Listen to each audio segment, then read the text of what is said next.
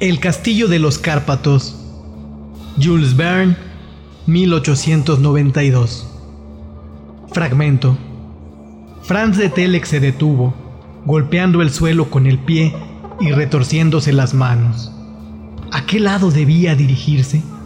Qué desesperación le entró al pensar que se vería obligado a esperar el día, y entonces sería visto por las gentes del castillo. No podría sorprenderlos. Rodolfo de Gortz estaría en guardia. Aquella misma noche quería entrar, pero así no conseguiría orientarse en medio de las tinieblas. De su pecho salió un grito de desesperación. Estila, Estila mía.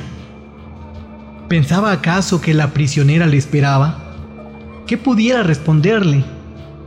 Y sin embargo, veinte veces gritó aquel nombre que le devolvieron los ecos del plesa.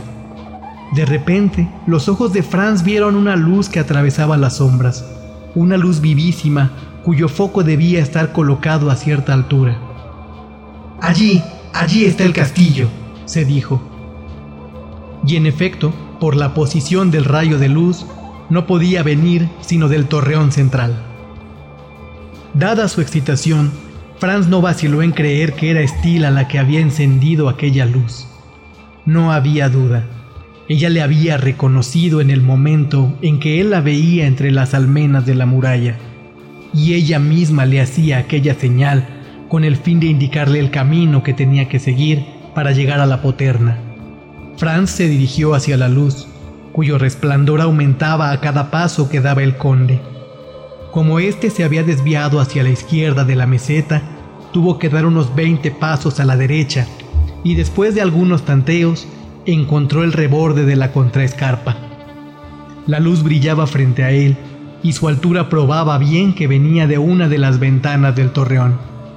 Franz iba pues a encontrarse frente a los últimos obstáculos, acaso insuperables. En efecto, puesto que la poterna estaba cerrada y alzado el puente levadizo, sería preciso que se deslizase hasta el pie de la muralla. ¿Y qué haría delante de esta de una altura de 50 pies? Franz avanzó hacia el sitio en que se apoyaba el puente levadizo. De repente abrióse la poterna. Cayó el puente. Sin detenerse a reflexionar, lanzóse sobre aquel y puso la mano sobre la puerta. Abrióse esta. Precipitóse el joven bajo la oscura bóveda y apenas hubo dado algunos pasos, el puente levadizo se alzó con estrépito. El conde Franz de Telek estaba prisionero en el misterioso y extraño castillo de los Cárpatos.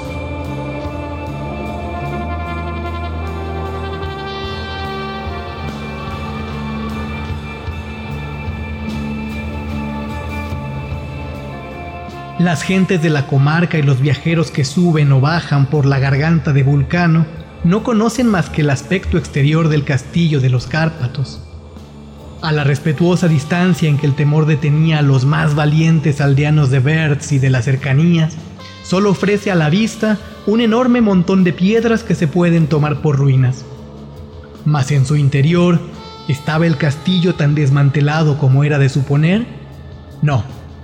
Y al abrigo de sus sólidos muros, en las construcciones que quedaban intactas, la vieja fortaleza feudal aún podía alojar toda una guarnición amplias salas abovedadas, cuevas profundas, múltiples corredores, patios cuyo piso desaparecía bajo las altas hierbas, extensos subterráneos a los que no llegaba nunca la luz del día, estrechas escaleras abiertas en los espesos muros, casamatas alumbradas por las troneras de la muralla y un torreón central de tres pisos con departamentos habitables coronado de almenada plataforma todo rodeado de un laberinto de galerías que subían a la terraza de los baluartes y bajaban hasta los cimientos.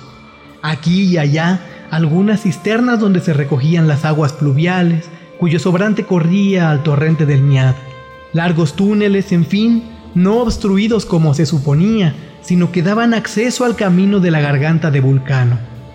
Tal era el conjunto del castillo de los Cárpatos, cuyo plano arquitectónico ofrecía un trazo tan complicado como los laberintos de Porcena, Lemnos o Creta.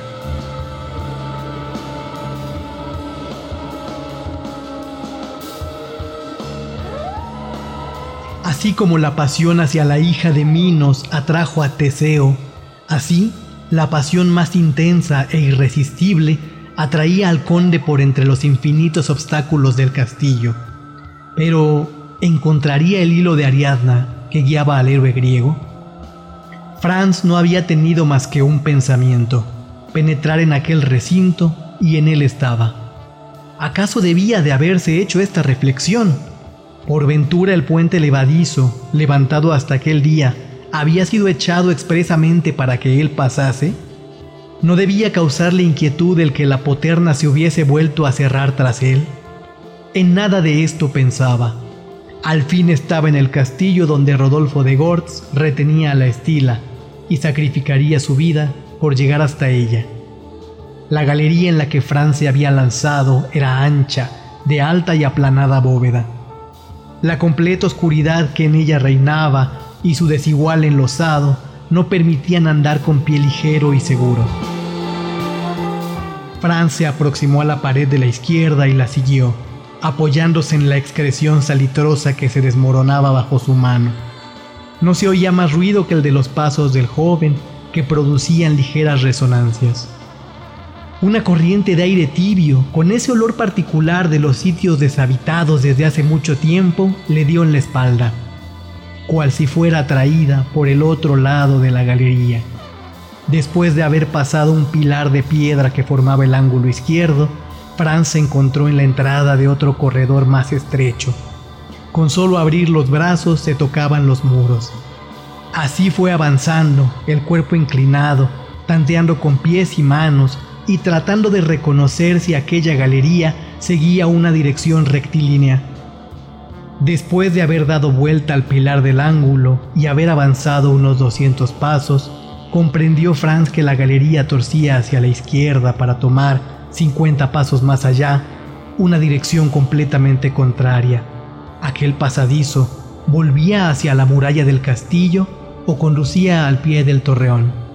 Franz trató de apresurar su marcha, pero a cada instante se veía precisado a detenerse, ya por tropezar con algún obstáculo, ya por encontrarse con un ángulo brusco que modificaba su dirección. De vez en cuando hallaba galerías laterales, mas todo aquello estaba oscuro, insondable, y en vano trataba el joven de orientarse en aquel laberinto, verdadero trabajo de topos.